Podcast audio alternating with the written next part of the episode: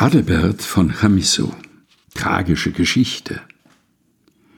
Es war einer, dem es zum Herzen ging, dass ihm der Zopf so hinten hing. Er wollte es anders haben. So denkt er denn, wie fange ich's an? Ich dreh mich um. So ist's getan. Der Zopf, der hängt ihm hinten. Da hat er flink sich umgedreht und wie er stund es an noch steht. Der Zopf, der hängt ihm hinten. Da dreht er schnell sich andersrum. Es wird aber noch nicht besser drum. Der Zopf, der hängt ihm hinten.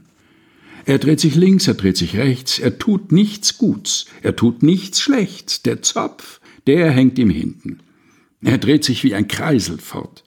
Es hilft zu nichts. In einem Wort, der Zopf, der hängt ihm hinten. Und seht, er dreht sich immer noch und denkt, es hilft am Ende doch. Der Zopf, der hängt ihm hinten. Adelbert von Chamisso Tragische Geschichte.